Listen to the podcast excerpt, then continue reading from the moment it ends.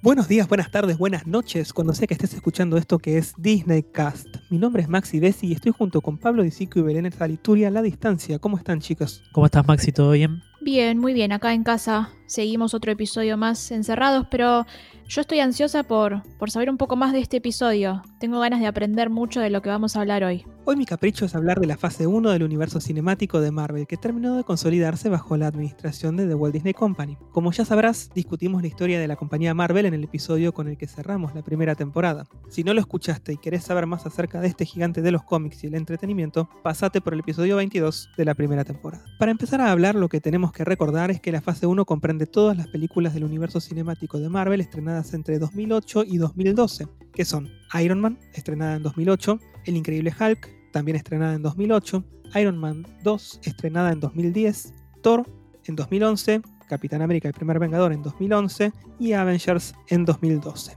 Ahora, una vez que establecimos las películas de las que pretendo hablar, podemos empezar a hablar del hombre que dio el puntapié inicial a todo. Pero para eso tenemos que viajar al año 2005. Para el año 2005, Marvel Entertainment estaba empezando a planear sus propios films independientes distribuyéndolos a través de Paramount Pictures. Antes de esto, como recordarán, Marvel coprodujo varios films junto con Columbia Pictures, New Line Cinema y Fox. De estas coproducciones, a Marvel le pasó lo mismo que a Pixar con Disney. Trabajaban mucho y veían poca plata por los acuerdos de licencia que tenían con los estudios que ya te mencionamos antes obviamente que veían el potencial que tenía Marvel y decidieron lanzarse a producir sus propias películas en forma independiente. No solo para ganar más dinero, sino que el fin último era poder tomar las decisiones creativas acerca de las películas de sus propios personajes. Avi Arad estaba muy conforme con la forma en la que Sam Raimi trató a Spider-Man, pero no estaba tan conforme con el resultado de películas como Los Cuatro Fantásticos, Daredevil o Electra, por mencionar algunas películas. Por este motivo fue que Avi Arad decidió que las películas de los superhéroes de Marvel serían contadas por Marvel mismo para mostrarlos como ellos querían.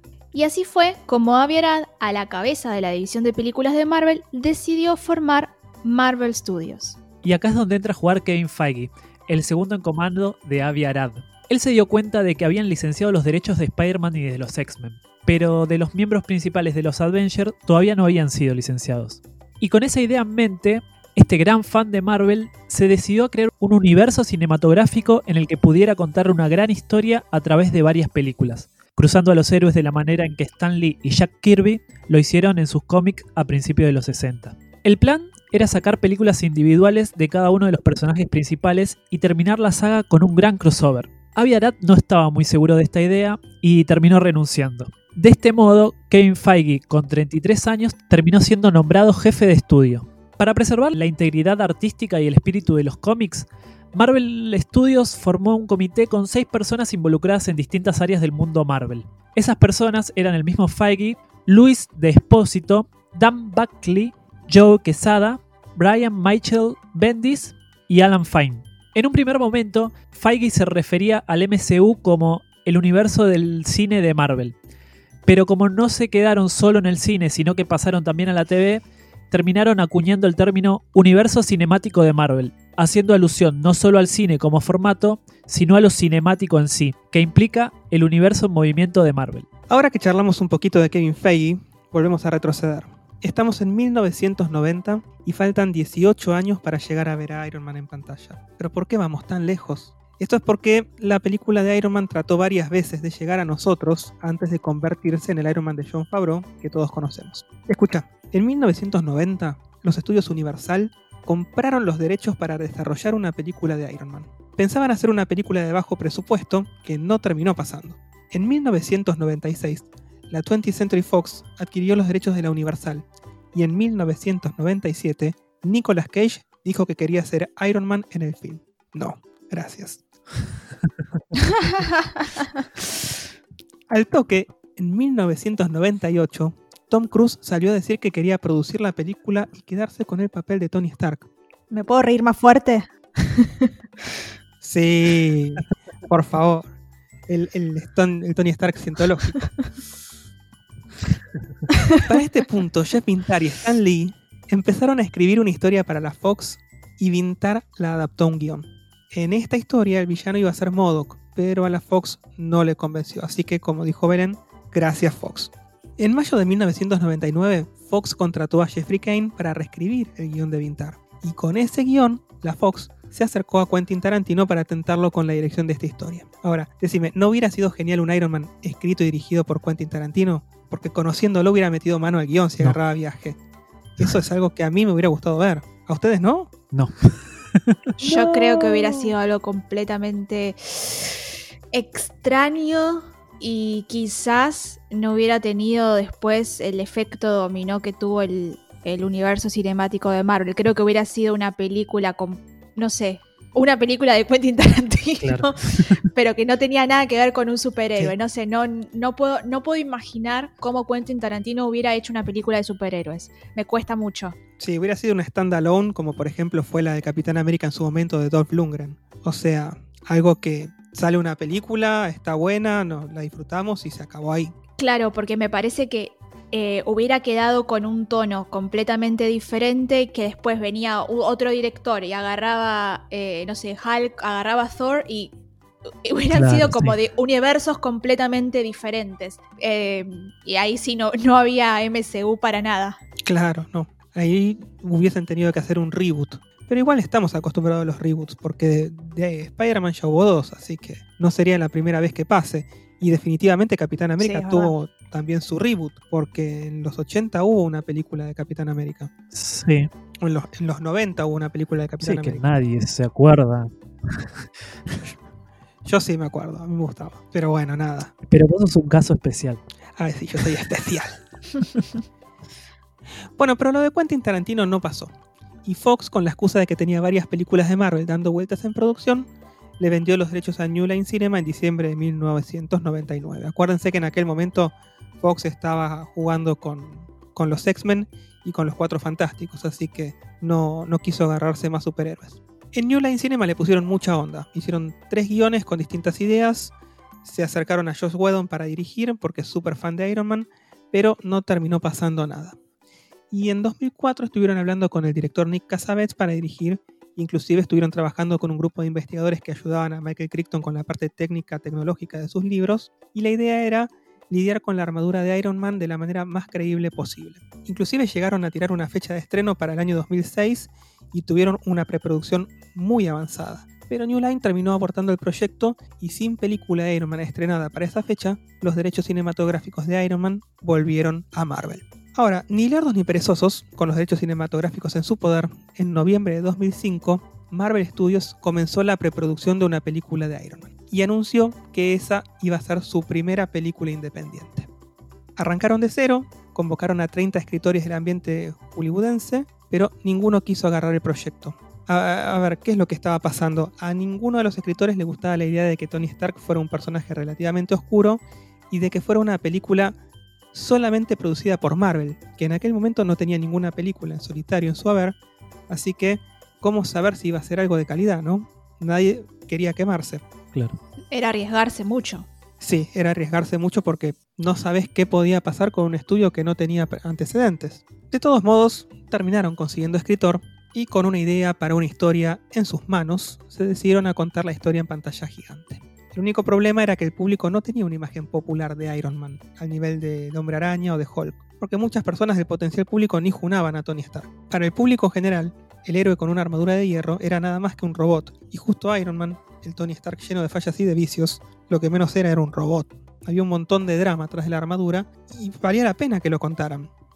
Recordemos que cuando todo esto empezó, estábamos en una época en la que Avi Arad todavía era jefe del estudio y Kevin Feige era su mano derecha. Ambos produjeron este film que dio el puntapié inicial a todo el universo cinemático. Y fue por eso exactamente que John Favreau terminó contratado para dirigir Iron Man. Él y Avi Arad se conocían de antes porque laburaron juntos y después de charlar quedaron con ganas de trabajar juntos de nuevo. ¿Y dónde fue que trabajaron juntos? Trabajaron juntos en una película que a nadie le gustó, que fue Daredevil, donde John Favreau interpretaba a Foggy Nelson, el mejor amigo de Matt Murdock y socio del héroe en el estudio de abogados que tenían juntos. Sin Avi Arad de por medio, por ahí las cosas no serían tal y como son hoy. Otra película que casi nadie se acuerda. ¿eh? Es que sí, Daredevil pasó por los cines, fue una película mala, en su versión de pantalla gigante. Después en DVD salió una versión extendida que era muchísimo mejor. ¿Cuál es el problema con Fox? Fox lo que, lo que hacía generalmente era cortar las películas, porque creían que contando las películas de una forma mucho más corta el público nos iba a aburrir. Entonces cortaban cosas que eran esenciales para que vos entiendas la película. Pasó, por ejemplo, en una película como Eragon. ¿Te acordás? ¿Vos te acordás de Eragon? Que era una película que tenía un dragón. Bueno, Sí. salieron cuatro libros. Iban a ser tres libros originalmente. El, el escritor se extendió un poco y terminaron siendo cuatro. El tema es que cuando hicieron la película, con el primer libro, todavía no estaba contada toda la historia en los libros. Y Fox cortó cosas que en los siguientes libros iban a ser importantes. Eran importantes. Claro, o sea, fue imposible sacar otra película de eso porque no ibas a poder explicar cómo llegabas a ese punto con las cosas como estaban porque cortaste cosas en la primera película. Bueno, lo mismo pasó con Daredevil. En Daredevil cortaron un montón de cosas que te permitían entender cómo llegan al final al edificio del Kingpin, cómo llega la policía, cómo... y hay un montón de secuencias de juicios que tampoco estaban en la versión cinematográfica y que en la versión DVD hacen la película mucho más interesante. Bueno, nada, la película en DVD fue mucho mejor. Eso es una falla de Fox que todos conocemos que tiene. Esperamos que ahora que está en manos de Disney cambien a la hora de editar sus películas.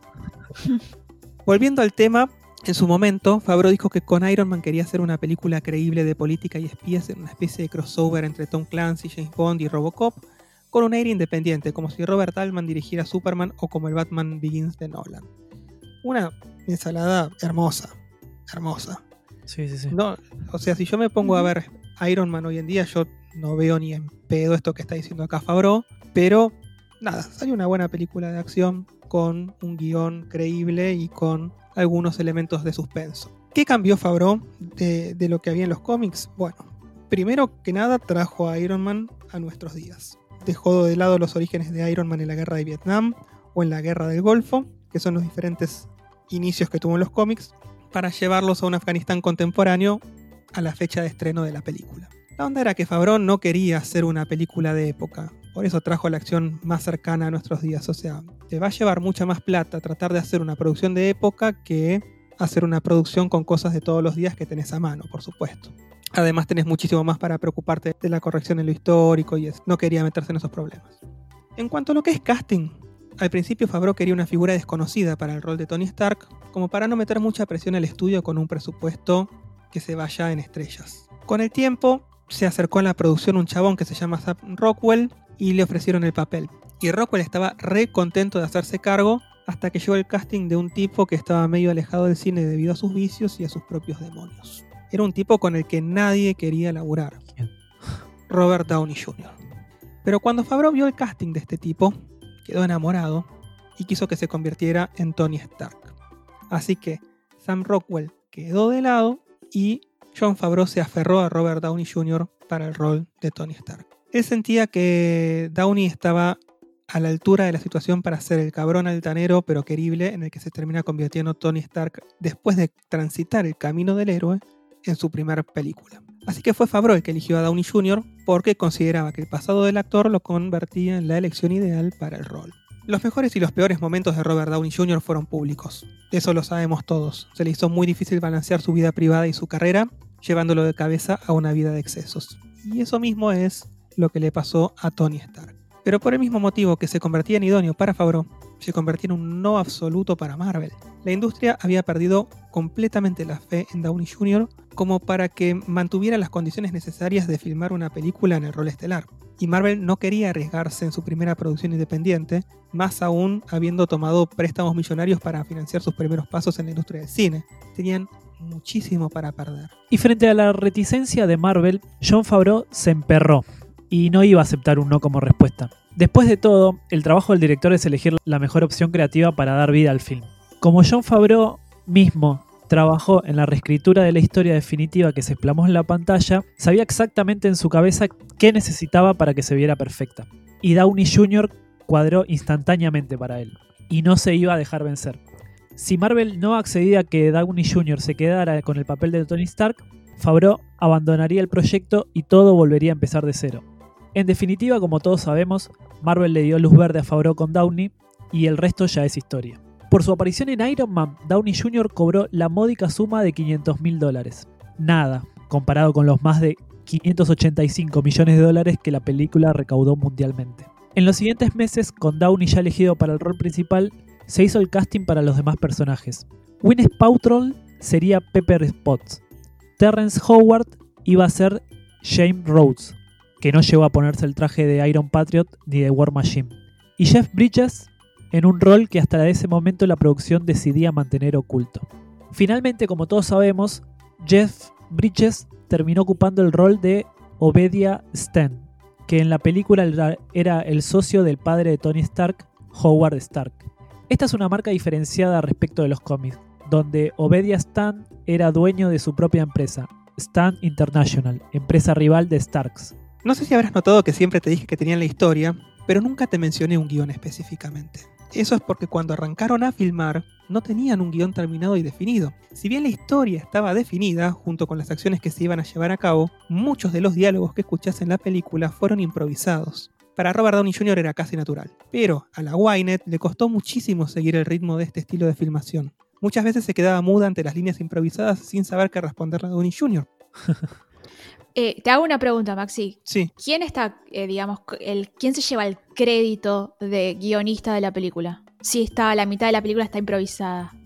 Mira, eh, el tema con los guiones es el siguiente. Al guild de guionistas, que vendría a ser como la, Sí. la- la- a la asociación de guionistas, lo que le importa en sí es la historia, el desarrollo de los personajes, es, es- es eso, básicamente.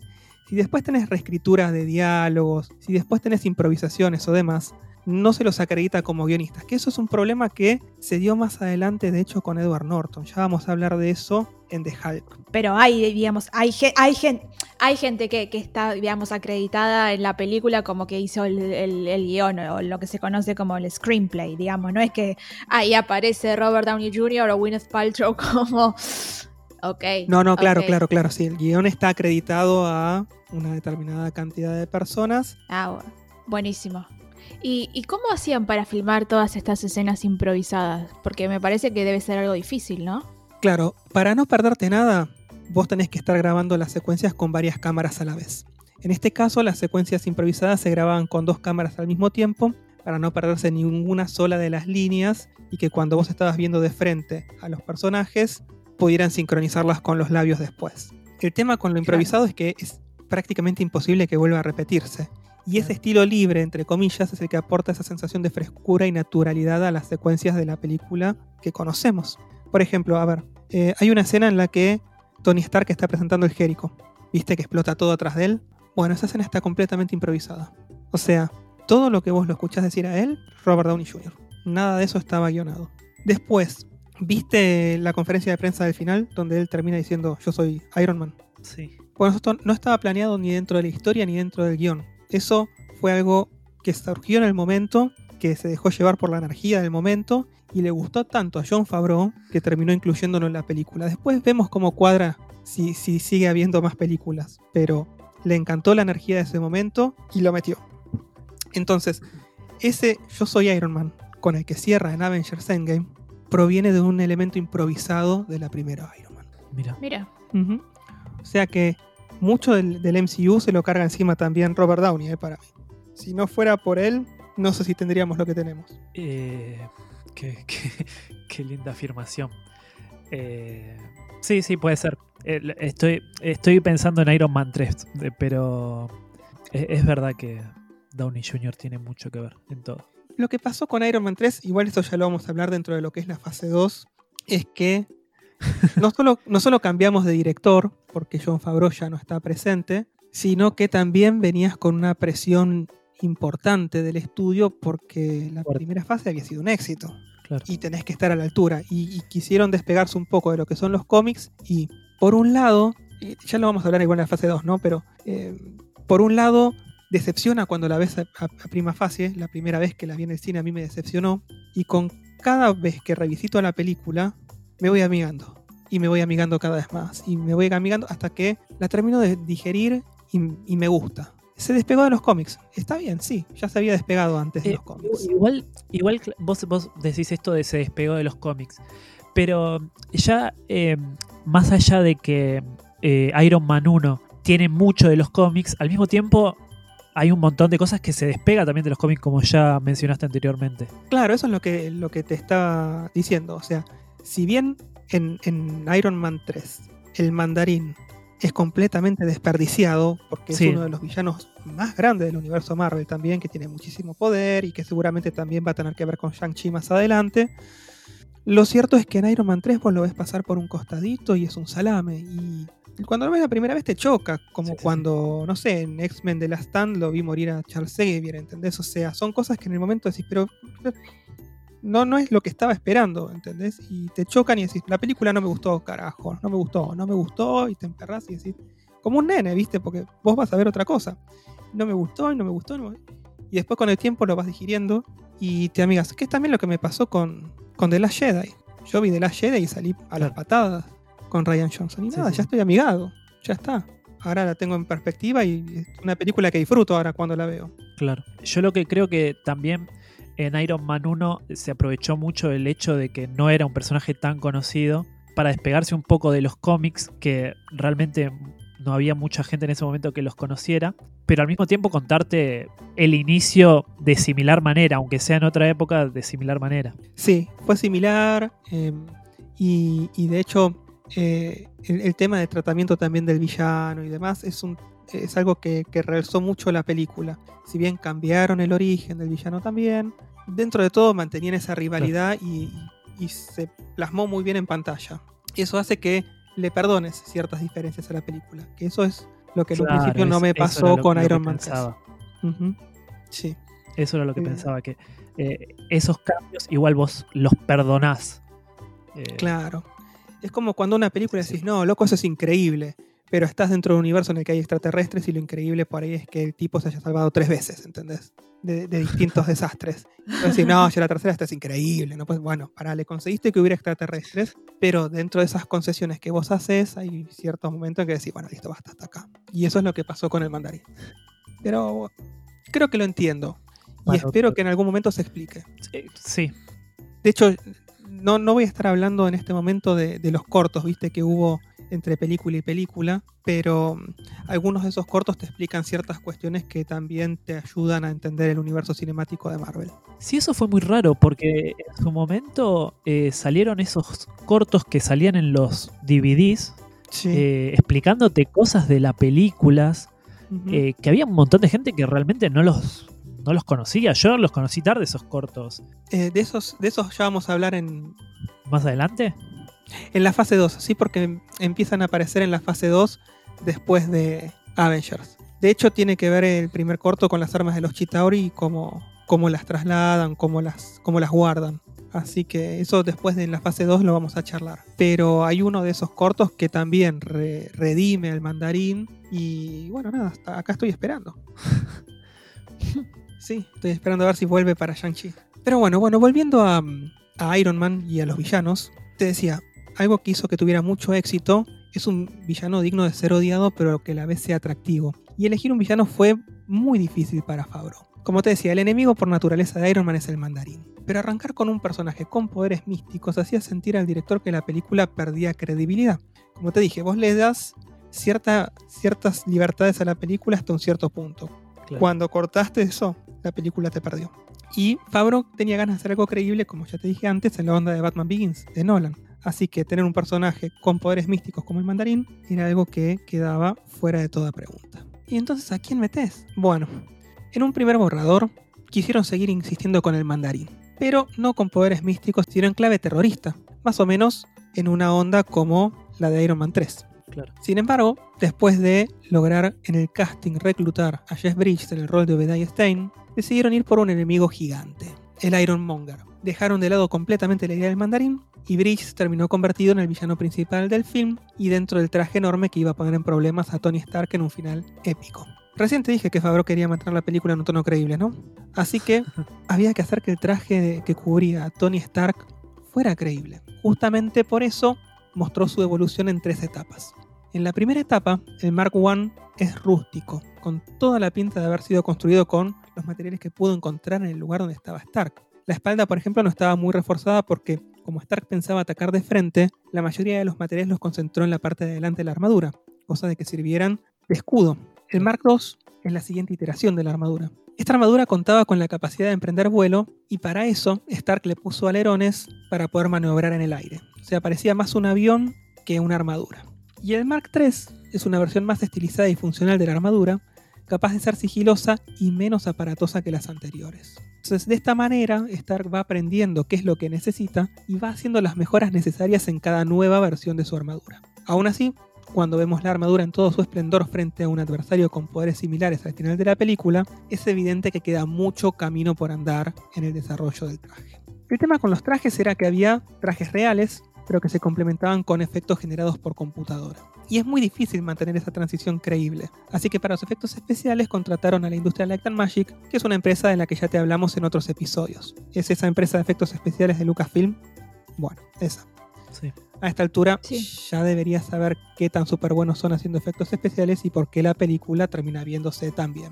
Un último dato curioso que quiero contarte acerca de Iron Man es que Paul Bettany puso la voz a Jarvis en la película. Jarvis en el- la película es la computadora con inteligencia artificial de Tony Stark y para hacer su trabajo, Paul Bettany tuvo que estar nada más que dos horas grabando en un estudio y se llevó una torta de plata. Por dos horas nada más. Él mismo admite que siente que hacer esto fue un robo, pero bueno, él hizo el laburo y con la plata se fue de vacaciones con su esposa. Literal, ¿eh? Se fue de vacaciones con la guitarra.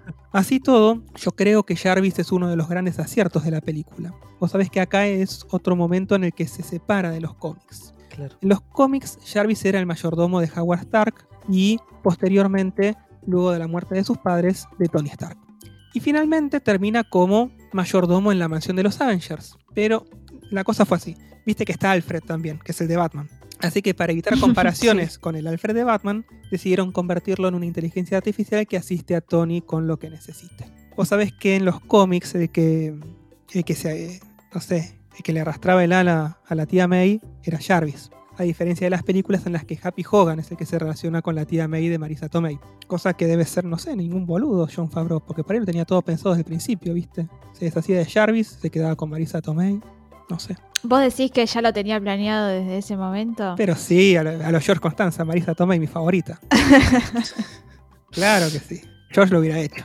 Es verdad. Bueno, como ya te dijimos, Iron Man fue un éxito de taquilla mundial, cuya fecha de estreno en Estados Unidos fue el 2 de mayo del 2008. Y así, con una secuencia post-créditos que nos abría la puerta a un mundo que prometía ser aún más grande, comenzábamos a transitar el inicio de camino hacia un universo cinemático de héroes de Marvel. La siguiente película estrenada por los estudios Marvel fue El Increíble Hulk. Sí, ¿se acuerdan que hubo una película de Hulk dirigida por Ang Lee, producida por Universal Studios? Sí. Bueno, fue una película polémica y a Universal no le gustó mucho cómo rindió esta película. Así que no fue difícil para Marvel Studios readquirir los derechos cinematográficos de Hulk. Lo que sí se quedó Universal en este caso fueron los derechos de distribución. Y sin hacer mucho, se iba a quedar con parte del dinero si a Marvel le iba bien. Para la dirección, Marvel Studios eligió a Louis Leterrier, que venía de hacer la reconocida película de acción El Transportador y después su secuela. Con ese precedente, uno esperaba muchísima acción y secuencias de pelea ingeniosas, pero bueno, lo que hubo es lo que hay y no estuvo a la altura de las expectativas de muchos. No sé qué opinan ustedes, chicos, pero Sí, yo opino exactamente lo mismo, sí. Eh, yo, yo es una película que ni, ni recuerdo prácticamente. El guion de la película lo escribió Zack Penn, pero Edward Norton reescribía los diálogos antes de filmar todos los días. Es por eso mismo que en los créditos solo se reconoce a Zack Penn como guionista. ¿no? El Writers Guild Award considera guionistas a los que trabajan en la historia y el desarrollo de los personajes. ¿No era eso lo que nos estás comentando antes, Maxi? Claro, eso. Los que reescriben diálogos no tienen créditos de guionista. De hecho, en, en la Comic Con Norton dijo sí, porque con Zack escribimos el guion. Penn miraba de costadito y no le gustó mucho eso, me parece. Es que te debe dar por las pelotas. O sea, perdón, ¿eh? No sé si podemos decir eso en un podcast. Sí, sí. bueno, vamos, vamos con Ed, vamos con Ed Explicit. Eh, me imagino el guionista que se sentó y súper pensó la película y elaboró los diálogos y, y estructuró todas las escenas y de repente viene Edward Norton y dice, no, sabes que esto no me gusta mucho, me parece que lo voy a decir de otra forma. No, Debe ser medio chocante, ¿no? no, y no solo eso, sentarte al, al lado tuyo y decir, ¿sabes? Sí, porque escribimos juntos el guion acá con Cacho y Cacho, Cacho tiene lumbalgia de haberse metido el guion a la espalda y remarlo. Y este lo único que hizo fue cambiar algunos diálogos. Claro, por eso. Claro, me parece que. eh, bueno, no sé, no, no, no sé si sucede. O sea, es la segunda vez que escuchamos esto de que los actores de películas del universo de Marvel eh, o improvisan o reescriben sus guiones. Eh, no sé si es algo, digamos, egocéntrico que tienen estas celebridades de Hollywood o si es algo realmente común que sucede en este tipo de películas. Sí, a veces tenés diálogos improvisados o secuencias improvisadas que después quedan bien y quedan en las películas. Por ejemplo, Sí, obvio, quedan. pero- ¿viste Django sin cadenas, por ejemplo? Sí. ¿Viste? Ahí Leonardo DiCaprio hizo una súper energizante actuación, se cortó con la mano y usaron eso en la película. Eh, la sangre que vos ves que él se está pasando, viste, por la mano, eso es sangre de él. Eso fue una escena improvisada porque no iba a quedar así. Le gustó tanto a Tarantino que quedó. Hay veces que los actores improvisan. Siguen adelante con lo que están haciendo que algo salga mal o directamente tiran sus propios diálogos. Mucho de eso también lo hace Jim Carrey, ponele. Eh, tema es que vos tenés que conseguir a alguien que tenga la misma energía que tiene esa persona que le gusta improvisar para que puedan potenciarse. Porque si uno improvisa y el otro se queda callado, y nada, perdiste el momento. No, no sirve para nada. Es muy normal en las comedias que pase eso, ponele. Claro, sí, sí. Bueno, el, el tema con, con Hulk es que no retomó el origen de, de la masa, como le dicen en España, el origen de Hulk, sino que se posicionó como un reboot y no hace alusión a los hechos plasmados en la versión de Ang Lee estrenada en 2003. Están los que te van a decir no tienen nada que ver, están los que te dicen que es una continuación implícita, pero para Marvel es un reboot. Vos sabés que además de Edward Norton protagonizaron el film Liv Tyler, William Hurt, Tim Roth, Ty Burrell y Tim Blake Nelson. Y la idea de Norton era que la película se sostuviera por sí sola en caso de que no hubiera secuela. Pero para el caso de que se programara una secuela, dejó varias puertas abiertas. Para empezar, el final de la película podía significar dos cosas para, para Norton. Una era que Banner había logrado controlar a Hulk y la otra era que tal vez no lo puede controlar y que se puede convertir en una amenaza para los Avengers en el caso de querer usar ese arco argumental en una película futura. Otra fue otra puerta abierta fue la del arco de Samuel Stearns, el personaje interpretado por Tim Blake Nelson. Vos sabés que para el final de la película, Samuel Stearns termina expuesto a un líquido que comienza a transformarlo en un conocido villano de Marvel que es el líder. No queda descartado que Tim Blake Nelson vuelva a presentarse en algún momento, pero por ahora, en las últimas veintipico de películas, ni se lo volvió a nombrar. No. Em, el tema es que esto- estos villanos quedan dando vueltas y en cualquier momento pueden volver.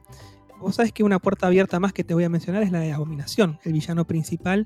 Y digo principal porque el general Ross lo siento más como antagonista que como villano, pero bueno, eso es discutible. Eh, vos sabés que la, la Abominación con Hulk tiene una pelea épica al final y es contra, contra Abominación, no contra Ross. Eso a mí me da la pauta de que es el villano principal. En fin, el tema con Abominación es que se lo llevan preso y queda encerrado. Tim Roth, el actor que interpreta Abominación, firmó contrato por tres películas con Marvel. Así que la idea era que volviera. De hecho, viste que te dije que a veces los villanos quedan dando vueltas y por ahí los traen en un momento en que vos ni esperás que vuelvan. En Avengers Age of Ultron iba a aparecer en algún momento la Abominación, dándole problemas a los héroes. Pero con el tiempo la idea terminó fuera de guion. O sea que ellos en cualquier momento, esos contratos que tienen con los actores, le dicen, venís, filmás y sale con fritas. Hulk también termina con una escena post-créditos, como nos acostumbra Marvel, que es donde aparece Tony Stark y nos revela que esta película formaba parte de algo más grande que se estaba desarrollando. Hulk se estrenó en Estados Unidos el 13 de junio de 2008 y esto fue apenas un poquito más de un mes después del éxito de Iron Man. Entonces, al toque, sí, un mes. Entonces, cuando el estudio la compara con Iron Man, la película sale perdiendo. Por más que recaudó 263 millones de dólares y medio en todo el mundo, fue considerada un éxito moderado. Y eso muchas veces para un estudio es, una pérdida. ¿Y eso qué significa? O sea, moderado, como se describe. La película no perdió plata, pero tampoco ganó tanto como quería Marvel. O sea, hubo algo de ganancia, Claro. pero en el mundo del cine eso no justifica una secuela, al menos que el público la pida a gritos después de verla en DVD o en Blu-ray, porque se dieron cuenta de lo que se perdieron en cine. Y mucho como que no se pidió tampoco porque secuela no hubo. Así que, sí. sí. Norton quedó completamente desencantado y se abrió del MCU con la excusa de que no quería que lo encasillen en el rol de Bruce Banner. Los del MCU te dicen que no quisieron volver a contar con la presencia de Norton porque no creían que se fuera a llevar bien y que, que tuviera química con el resto de los actores que estaban planteándose para interpretar a Capitán América, a, a Thor, con Robert Downey Jr., con Scarlett Johansson y demás. Entonces no creían que Norton fuera a tener buena química con ellos. Norton tiene su versión, Marvel tiene su versión, solo ellos saben la verdad, no sabemos qué pasa. O sea, claro. Bueno, el que salió ganando fue Mark Ruffalo, porque Mark Ruffalo, mucha gente no lo sabe, pero fue la primera opción de Le, de Le Terrier para interpretar a Bruce Banner. El tema es que después vino Norton Ah, mira. y Norton, que es muy fanático del cómic, muy fanático de la peli, le, le puso mucha onda. Así que Norton se ofreció y Le Terrier le agarró viaje, porque consideraba que era una persona que sabía mucho acerca de Hulk y que era el ideal para interpretarlo, más que Ruffalo. De todos modos, Ruffalo terminó saliendo ganando, eh, inclusive, bueno, no sé, me, me da mucha más buena onda la pareja de Ruffalo con, con Johansson que si estuviera Norton con Johansson, ¿no? Pero bueno, eso es otro tema, es una cuestión de gustos. Sí, aparte no, no lo. Claro, no, no lo sabemos en realidad cómo hubiese sido Norton con Johansson. Eh, eh. Es que ya tenemos, ya tenemos a Mark Ruffalo en la cabeza y entonces es imposible quizás ahora imaginar a alguien que haya tenido, que, que pueda tener mejor química con, con Scarlett Johansson que, que Mark Ruffalo. No sé, Edward Norton podría haber sido un buen eh, Hulk con buena química, digamos, pero no sucedió. Así que bueno, como decías Pablo, no, no podremos saberlo nunca, ¿no? Sí, nunca, nunca lo sabremos. De todos modos, es muy difícil. A ver, una vez que lo tenés a Rúfalo cierto en la cabeza, lo ves en Thor Ragnarok y te lo imaginas a, a Norton. Y no, no sé si. No sé si hubiese estado a la altura. Norton es más. ¿Cómo te lo digo? A mí no me gustaron las, las comedias de Norton. Claro. Norton para mí es drama, suspenso. Pero las comedias de Norton para Sí. mí fueron no absoluto. Y no sé si hubiese estado a la altura de Thor Ragnarok. En cambio, Rúfalo, Rúfalo es el maestro de, de la comedia, la comedia romántica y además también te pilotea los, los dramas, como por ejemplo, no sé si vieron Dark Waters, pero también es una película que explota, la pueden ver en Amazon. O sea, Mark Ruffalo es todo terreno. Nada, le dejamos de chupar el culo a Mark Ruffalo para empezar a hablar de la tercera película de la fase 1 que fue Iron Man 2, porque si no, no terminamos más. Y bueno, vamos a empezar a hablar de Iron Man 2, porque tuvimos un gran éxito con la primera Iron Man en mayo del 2008, entonces el estudio se lanzó inmediatamente a preparar el camino para una segunda parte. En julio de ese año, Marvel contrató a Justin Theroux para escribir el guion y se aseguró de que John Favreau dirigiera la secuela. No, no lo querían perder para nada a John Favreau. De- de- La gallina del huevo de oro, Favreau. Por eso. Robert Downey Jr. y Gwyneth Paltrow repitieron sus roles, pero Terrence Howard se alejó de la producción por temas que, bueno, él sabrá. Y fue por eso que Don Cheadle se quedó con el papel de James Rhodes. Cheadle había sido una de las opciones originales para el papel, pero en la primera película el casting lo terminó ganando Terrence Howard. Finalmente, el destino le dio una segunda oportunidad a Don Cheadle y dijo, esta es la mía, y finalmente aprovechó esa segunda oportunidad que le dio eh, Iron Man 2. Y fue él el que se puso la armadura de Iron Patriot y la de War Machine. Como si fuera poco, Paul Bethany volvió a Iron Man 2 y, vio a ver si podía seguir robando como Jarvis un poquito más, como nos decía antes Maxi, que bueno, laburó dos horas, se llevó la plata y se fue de vacaciones, dijo, bueno, voy a ver si puedo hacer exactamente lo mismo. Y la novedad de esta película, además, es que se introduce el personaje de Black Widow o Viuda Negra, que está interpretado por Scarlett Johansson, que ya la estuvimos nombrando bastante en el, en el episodio. ¿Y se acuerdan de Sam Rockwell? Que antes Maxi dijo que, que quería ser Tony Stark y que estuvo a punto de, de serlo hasta que apareció Robert Downey Jr. Bueno, en esta segunda parte a Sam Rockwell le dieron el papel de Justin Hammer, que se hace llamar experto en armas, pero en realidad es un chaboncito salame con mucha plata y mucho lobby, y Tony Stark le pasa el trapo. La cosa es que este Hammer se terminó convirtiendo en un villano que hace equipo con el villano principal, que es Whiplash, ¿sí? O como lo conocemos, Anton Banco, interpretado por Mickey Rourke. Tanto juntos como separados, en esta segunda peli le hacen pasar momentos muy difíciles al pobre Tony Stark. Algo que por ahí no sabías es que Marvel Studios se acercó a Emily Blunt para el rol de la viuda negra. Cuando te digo Emily Blunt, es esa Emily Blunt que trabajó en El Diablo Viste la Moda y en Un Lugar en Silencio. Bueno, esa Emily Blunt. Pero no pudieron ficharla porque ella tenía compromisos previos con otra película en la que iba a actuar junto con Jack Black. Que la verdad que no fue una película buena, pero bueno, ella eligió, eligió. Así que el estudio pasó a la siguiente opción. Scarlett Johansson. Hoy en día no podemos concebir a la viuda negra de otra manera. Así que es esos casos en los que te dicen por algo habrá pasado. Y en este momento no lo entendés, pero el tiempo te confirma que por algo fue. Y sí, los de Marvel se quedaron con ganas de Emily Blunt, pero consiguieron algo que para mí puede llegar a ser mejor. Para mí es mejor. Por último, en cuanto a los actores, quiero destacar al genio de Gary Shandling, que colaboró con los mejores momentos cómicos de Iron Man 2. Gary Shandling es un comediante espectacular que en su momento tenía su propia sitcom y que falleció hace unos años, así que por eso lo recuerdo con cariño. Te dijimos que el guion de la película está escrito por Terox. ¿Quién es Terox? Terox es un chabón que escribió también el guion de Tropic Thunder. Y que de hecho ahí es donde lo conoció Robert Downey Jr. Y por eso se lo recomendó a Favreau para que entre Favreau, Downey y este Terox escriban el guion de Iron Man 2. Así fue como consiguió su laburo Terox. Como se dan cuenta, todos los laburos se están consiguiendo por, por contactos. O sea, no es que vos sos bueno y ya de por sí te contratan. Son los contactos, como todo en la vida. A Justin Zero ustedes lo vieron, pero no saben que lo vieron. ¿Saben quién es? ¿Se acuerdan en Zulander que había un DJ? El que pone relax. Sí. Bueno, ese es Sí. Justin Theroux. Ese es Justin Theroux. Ahí no lo reconoces, pero ni por asomo. Ese el DJ es él. Sí, más recientemente en The Leftovers Bueno, de HBO. también, sí, sí, Y, sí. y más recientemente ex marido de Jennifer Aniston. Pero bueno. Bueno, no, igual yo no reconozco. Yo nunca te voy a decir, ay, sí, es el marido o la marida de. No, olvídate, cada uno se vale por su. Ya no es más igual. No, no, bueno, no, pobrecitos. Bueno. Nada, la deben haber pasado bien mientras. Yo te tiro, yo te tiro el dato I del episodio. Claro. Es que de verdad no sabías. Eh, sí, yo, estoy, yo estoy perdido. Yo la verdad que con los nombres de los actores son muy malos. Muy malos.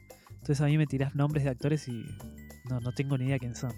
Igual si lo googleás a, a Sí, Justin Theroux, seguro. seguro lo, lo sacás de alguna otra peli o algo de eso, sí. Sí, sí, seguro. Y si no viste de Leftover, mírala. Sí, otra más tarea para el hogar. Lo anoto. Va bien. Es para adultos, es para adultos. Igual somos la mayoría adultos. Nosotros cuando vemos el. Sí, cuando vemos las estadísticas son todos de 35 a 45, no se dan los pibes. Aparte iba a decir, no lo anoto entonces, pero dije, no, ya está, soy adulto. Por favor. sí. ¿Viste Hamilton? No. Man, pasaron cuántos años ya desde No, el episodio ¿sabes de que- Broadway. Sí, eh, no, ¿cómo? Ah, sí, pasaron un par. lo, lo que, lo que me... Empiezo a verla, pero lo que me, me, me frena es el hecho de estar tres horas enfrente de una tele viendo algo. No lo hago. Pero bueno, ya lo haré, lo haré, lo haré. Ya va a pasar, ya va a pasar. y si no hacemos, yo te digo algo, eh, cuando alguien me dice eso, yo ya te proveyeron de la versión con subtítulos. Ahora yo te llevo la pelela para que no te dejes pañe. No, no te parás. No. Ya está. Eh, Estaba pensando si no hacemos, hacemos una, una vista en conjunto, onda. Pero ¿Sabes no, es- qué? ¿Sabes qué? Watch Party de Hamilton No, con Disney no, sé, sí, sé. señor. Sí, Eh. señor. Por favor. Por favor, lo hagamos vemos, eso. Lo vemos. Sigamos con Marvel. Sigamos con No, Marvel. Bel, Bel, vos decí, decí que sí. Organizamos no- una yo- Watch Party. Yo siempre digo, Hamilton, yo estoy, pero bueno. Sale, sale. Sí, sí, sí, señores. Pero bueno, como decía Palo, volvamos a Marvel. Volvamos a Marvel. Volviendo a Marvel, el 7 de mayo de 2010, Iron Man 2 se estrenó en Estados Unidos y recaudó mundialmente casi 624 millones de dólares. Eso es un éxito total. Para esta época Marvel Studios ya estaba dentro de la órbita de The Walt Disney Company y sin embargo por contratos preexistentes Paramount Pictures se encargó de la distribución del film, cobrando por eso un 8% de la recaudación de taquilla. La película que viene inmediatamente después de Iron Man 2 es Thor, dirigida por el genio casi absoluto de Kenneth Branagh. Digo casi absoluto porque nosotros hace un rato discutíamos fuera de micrófono que Kenneth Branagh es un genio en todo lo que es Shakespeare, pero cuando le das una película de acción se mama, no sabe para dónde ir y la película termina siendo mala. Mm, le pasó a, Thor, le pasó al pibe este con anteojos que nunca me acuerdo el nombre y me lo dijeron al principio y me lo acuerdo ahora, pero dejo que lo digan de vuelta. Sí. Este.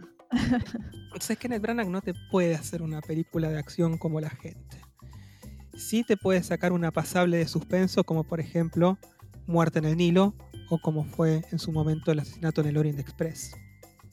Que son películas más del estilo suspenso, más del estilo, viste, sesudo al que nos tiene acostumbrado Branagh. Hay quienes te van a decir que Branagh es un salame y que es mucho más parecido al personaje que interpreta en, Harry Potter y la Cámara Secreta que al genio que todos creemos que es dirigiendo Shakespeare. Pero bueno, eso ya queda en los gustos de cada uno. Bueno, ¿y pero qué hizo Kenneth Branagh con, Thor? A ver, Kenneth Branagh con Thor lo que hizo fue una película que tenía mucha presión encima, porque lo que hacía era abrir la puerta del universo cinemático de Marvel a toda la parte no creíble, ¿viste? A toda la parte mística, con dioses, la, la cuestión más esotérica, casi rayando lo más, lo mágico.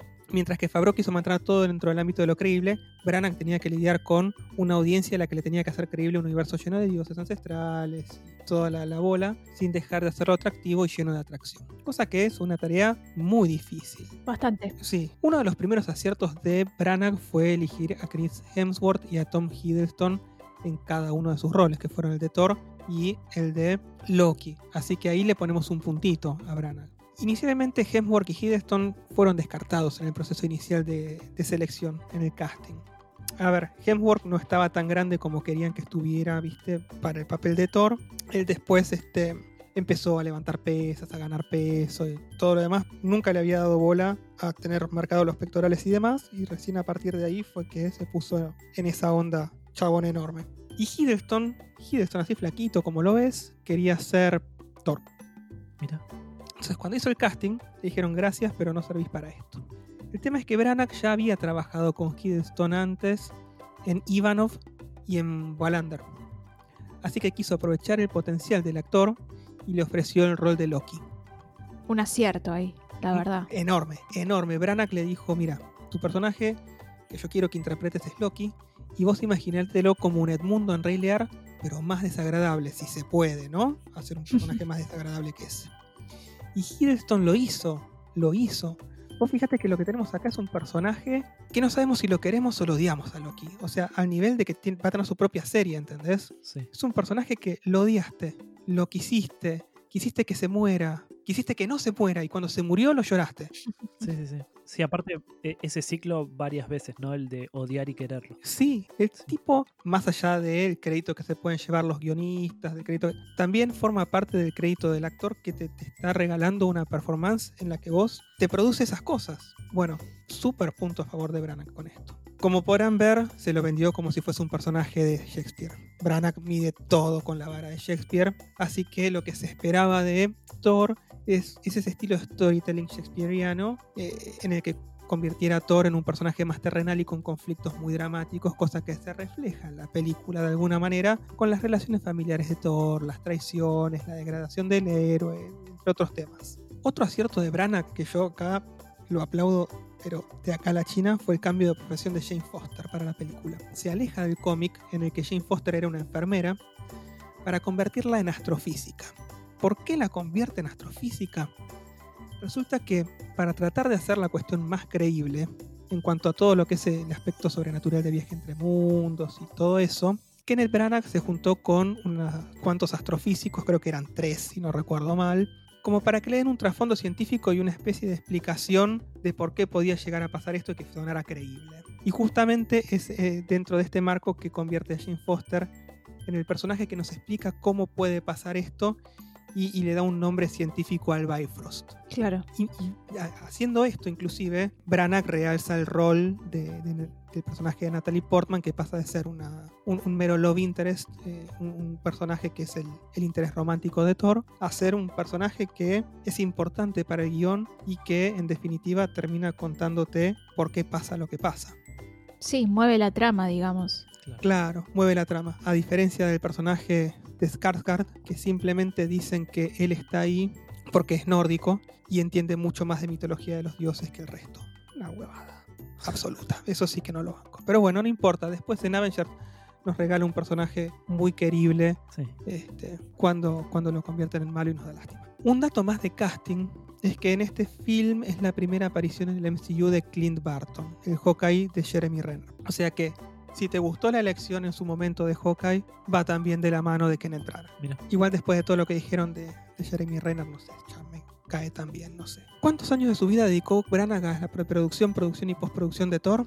Tres años. Tres años de su vida se le fueron a Branagh con esto. ¿Tres? Tres años, sí. Entre preproducción, producción y post, tres añitos. Y aún así, los fans conectaron con el personaje, pero no con la película. A ver, Yo, yo conecté un montón con Thor, chicos. sí. Yo conecté un montón con Thor, también conecté un montón con Loki. No sé bien qué decían, pero no importa, conecté un montón. Claro, sí. Em, pero lo, cierto es esto, a ver, yo lo que sentí es que Thor cuenta con un inicio que intenta ser épico, pero solo resulta relativamente correcto. Después de plantear el conflicto y la degradación del héroe, Thor es enviado a la Tierra y la película se convierte en una película cómica de enredos en la que para mí los chistes no funcionaban, no me sacó ni una sonrisa, ¿entendés? O sea, todo mal. Sí. eh, una de las cosas que pienso yo es que a- eh, me estoy como remontando a esa época, ¿no? Thor no era un personaje conocido, por así decirlo, como, como superhéroe. No era tan popular como otros, claro. Claro. eh, entonces creo que la, la vuelta de, de rosca que le quisieron dar para presentarlo al público no estuvo mal. No, no voy a decir que estuvo bien, pero yo como que la recuerdo como una película en esa época que me agradó. No te voy a decir que me encantó, pero fue una película que me agradó. A ver, yo te estoy hablando desde mi gusto y es lo que considero que también tiene que ver con técnica. Vos Ah. fíjate que la secuencia final en la que se enfrenta con el titán Sí. tenía que ser épica, pero se nota de acá a la China que la filmaron en un backlot. Eh, no funciona en lo absoluto, ni desde los planos, ni desde los efectos especiales, ni desde el ritmo. O sea, el filme arranca con un tono heroico, sigue como comedia de enredos y termina como una de acción barata. Nada cohesiona el tono de los tres actos de este film, al punto que parece que estamos viendo distintas películas que no tienen nada que ver entre sí. Y eso a mí como espectador me desmotiva. O sea, me desmotivó a mí. Aún así, Hemsworth y Hiddleston entregaron personajes de los que querría saber más, pero Sí. no de la mano de Branagh. O sea, para mí el director no supo manejar esta película, la química entre Hemsworth y Portman era nula, y Thor fue de las peores películas del MCU para mí. Igual, Dark World va última, Thor 2 va al final de todo. Sí, Sí, sí, sí. Sí, eso no hay duda. ¿sí? Eh, O sea, tanto Thor 1 como Thor 2 van al final de la lista de las películas del MCU, y sin embargo Ragnarok repunta a lo, a- a lo más alto prácticamente. Eh, Tendríamos que hacer un debate, eh, pero es muy largo, un debate de Es todas las películas sí. del MCU. Sí. No lo Sí. Bueno, pero en algún momento lo, lo charlaremos. Ya Claro. creo que cuando llegue el momento de, de la fase 3 vamos a poder charlar de Ragnarok. La fase 3 va a ser larga, así que por ahí la dividimos en dos partes. eh, y en otra temporada, porque esta temporada ya no hay planes de, de fase 3. Pero ahí sí vamos a poder hablar con todas las películas de Thor, eh, ya dando vueltas, qué nos gusta, qué no nos gusta y por qué. Así que bueno, tanto Thor como Loki se terminan redimiendo en Avengers porque la línea argumental que nos brindan es muy buena y muy rica, pero de eso vamos a hablar más adelante. Primero tenemos que hablar de Capitán América, el primer Vengador. Sí, Capitán América fue dirigida por Joe Johnston, que previamente dirigió películas como Jurassic Park 3, Jumanji, Quería encogía a los niños o Rocketeer. Uh, Rocketeer. Peliculón, peliculón. No tengo idea yo. Disney Plus, agarrá Disney Plus, tiene que estar, por favor. Si está, por favor, mírala, por favor, que es excelente. La, la, voy a- la estoy anotando. Sí. La idea original era que la mitad de esta película, Capitán América, transcurriera durante la Segunda Guerra Mundial, mientras que la segunda mitad se llevaría a cabo en el presente. Justamente lo atractivo del Capitán América es que es un personaje fuera del tiempo, que se despierta luego de años congelado y tiene que adaptarse a un mundo que no conoce. Sin embargo, terminaron optando por contar la historia de origen y situar casi la totalidad de la acción durante la Segunda Guerra Mundial, enfrentándolo a un Red Skull que estaba sediento de poder y se encontraba en posesión del Tesseracto, que ya habíamos conocido en Thor. Las secuencias del Steve Roger flaquito y chiquito fueron filmadas cuatro veces. Una con Chris Evans y el resto de los actores de la escena, una con Chris Evans y un fondo verde, otra con los actores solos y otra con un doble flaquito de Chris Evans. Todo esto que hicieron fue para probar distintas técnicas y ver cuál funcionaba mejor. Finalmente terminaron usando la secuencia con Chris Evans y lo redujeron digitalmente. O sea, todo al pedo prácticamente. Sí. Tenían que tomar todos los recaudos porque no sabían cómo se iba a ver al final. Y si vos eso no lo lográs, perdiste al público. Entonces tenían Claro. que probar con todas las técnicas que conocían que podían llegar a funcionar. De hecho, se terminó encargando un, un estudio de efectos especiales que se dedica a hacer una especie de cirugía estética digital para, para cambiar la fisonomía y, y el, el rostro a veces de los actores. Claro. Bueno, eligieron bien al director entonces. Sí, Joe Johnston es un capo. Y la verdad que con efectos especiales se maneja muy bien porque él mismo formó parte del equipo que hizo los efectos especiales de las primeras tres Star Wars, de las originales. O sea que de efectos especiales él sabe. Sí, igual yo lo decía porque querían coger a los niños, pero bueno. También. Y vos fíjate que todas las películas. no, todas las películas de Johnston están, están plagadas de efectos especiales que para la época eran geniales. Que Claro. Claro. cogía a los niños, Shumanji. Shumanji era de las primeras en incorporar también efectos eh, generados por Sí. computadora. Así que la verdad que hay que sacarse el sombrero. Pocas películas como director en su haber, pero yo estoy casi seguro de que las viste en su mayoría. Vos sabés que el tema con la banda de sonido de, de Capitán América es que la hizo Alan Silvestri, que también estaba encargado de la música de Volver al Futuro, entre otras tantas películas, ¿no? Y eso resulta divertido porque, como Sí. te dijimos recién, el Capi es un personaje fuera del tiempo. En inglés es out of time, como la patente de DeLorean.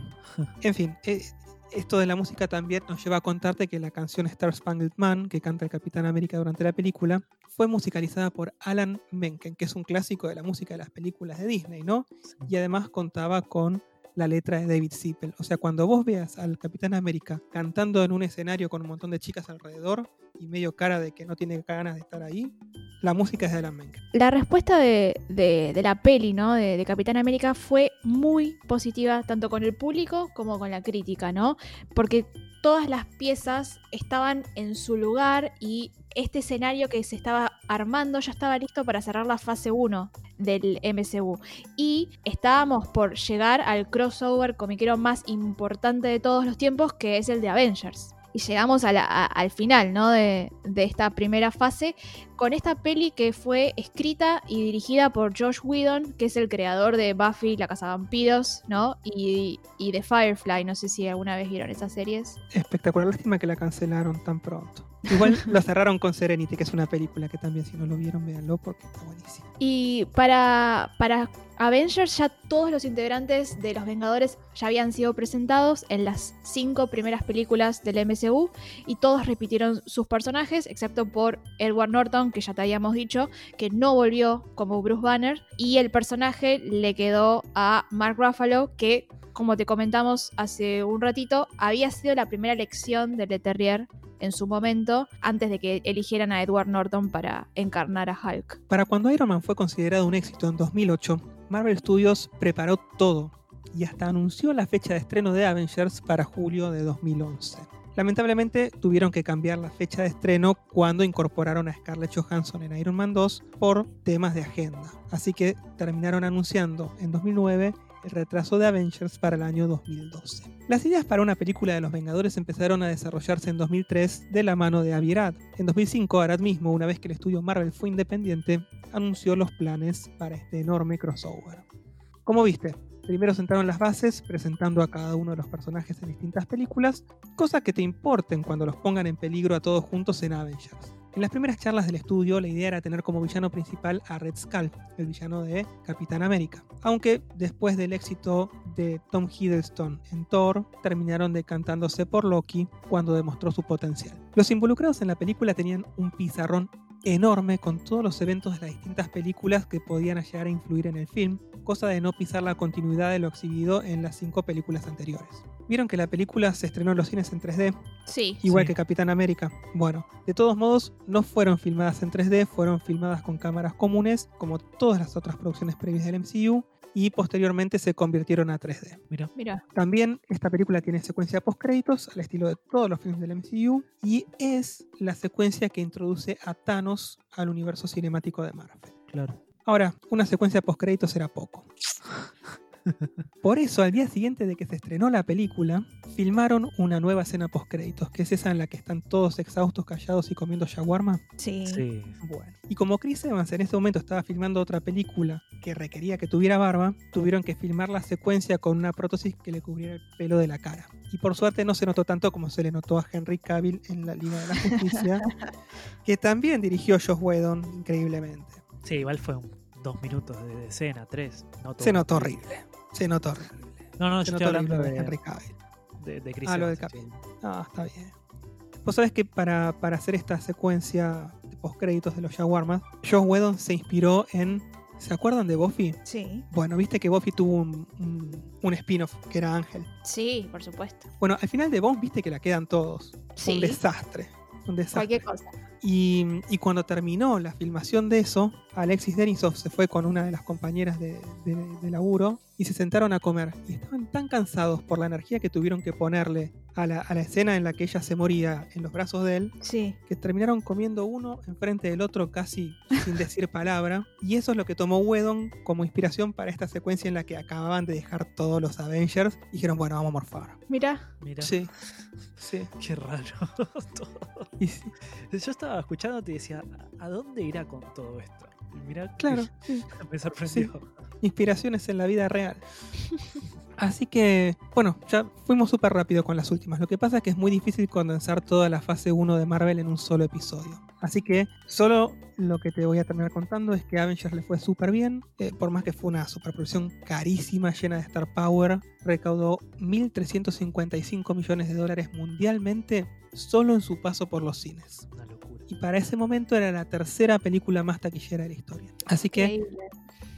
De esta manera con Avengers se cierra la fase 1 del MCU con la promesa de Iron Man 3 a la distancia para abrir una segunda fase. Pero eso es historia para otro episodio. Buenísimo. Por hoy con esto vamos cerrando el episodio y les recordamos que tenemos newsletter, ¿verdad? Sí, todos los martes puedes recibir carrusel de noticias en tu bandeja de entrada con las últimas novedades de Disney de toda la semana. Y te podés suscribir en el link que encontrás tanto en Instagram como en Twitter. Muy bien. Pablo, por favor, recordanos las redes sociales. Sí, te recordamos, por si todavía no lo sabías, que estamos tanto en Instagram como en Twitter con el usuario arroba DisneyCastARG y ahí te también te estamos contando novedades de los episodios que van saliendo, vamos contando algunas noticias, muchas cosas contamos en las redes sociales. Hay una efemérides que nos recuerda también qué es lo que pasó en la historia de Disney en ese día en particular que estás entrando. Sí, Y en Twitter están generalmente las últimas noticias prácticamente al instante. Con esto terminamos el episodio de hoy y nos despedimos hasta la próxima semana. Mi nombre es Maxi Bessi. yo soy Pablo Isico. Y yo soy Belén Salituri. Hasta la próxima.